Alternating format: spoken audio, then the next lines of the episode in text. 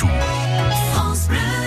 Les histoires du Poitou, Patrick Citeau, bonjour. Bonjour Yves. Nous allons aujourd'hui, vous allez en tout cas aujourd'hui nous raconter un épisode de la Seconde Guerre mondiale qui s'est déroulé à Luché-Toircet en Deux-Sèvres. Le samedi 22 juin 1940 reste ainsi dans l'histoire de cette commune, située à 18 km au nord-est de Bressuire, comme une journée noire. La débâcle, qui agite alors la France, jette sur les routes des milliers de militaires en repli. Dans le nord des Deux-Sèvres, une de ces colonnes arrive ainsi à Moutier, à 10 km au nord de Luché-Toircet, à 2 heures du matin, le 22 juin. L'embarquement sur deux trains de 2000 à 2400 hommes est programmé le jour même à la chapelle Saint-Laurent. Différents groupes doivent couvrir les transports vers la gare d'embarquement. Moutier doit alors être organisé en point d'appui avec ses moyens propres. Deux chars restent ainsi au centre du village. La colonne démarre de Moutier à 16h30. Elle s'étire sur plus d'un kilomètre. Et comment se déroule le trajet de cette colonne?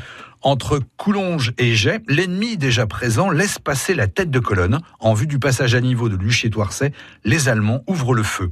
Un gradé revient à Moutier chercher les deux chars, puis aiguille la queue de colonne sur un autre itinéraire. Il est 17h15, le char de tête part immédiatement, le second blindé suit à 500 mètres. Et dans quelles conditions prennent-ils contact avec l'ennemi?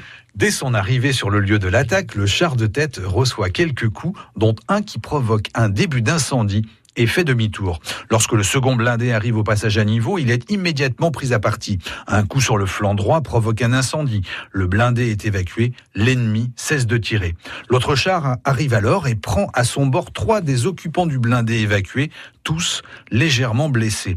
Le char franchit à nouveau le passage à niveau, le combat reprend. Le char est d'abord atteint par l'arrière, deux de ses occupants sont tués, probablement à ce moment. Un coup arrive sur l'avant gauche, suivi probablement d'une explosion, blesse le reste de l'équipage et tue un des rescapés de l'autre blindé? Les tirs cessent. Certains survivants parviennent à échapper aux Allemands et sont recueillis par les habitants de Luché-Toircet. D'autres, sommairement pensés, sont transférés par les infirmiers allemands à l'hôpital de Toire ou emmenés comme prisonniers à Saumur.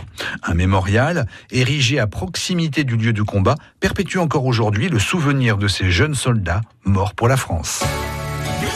France Bleu Poitou.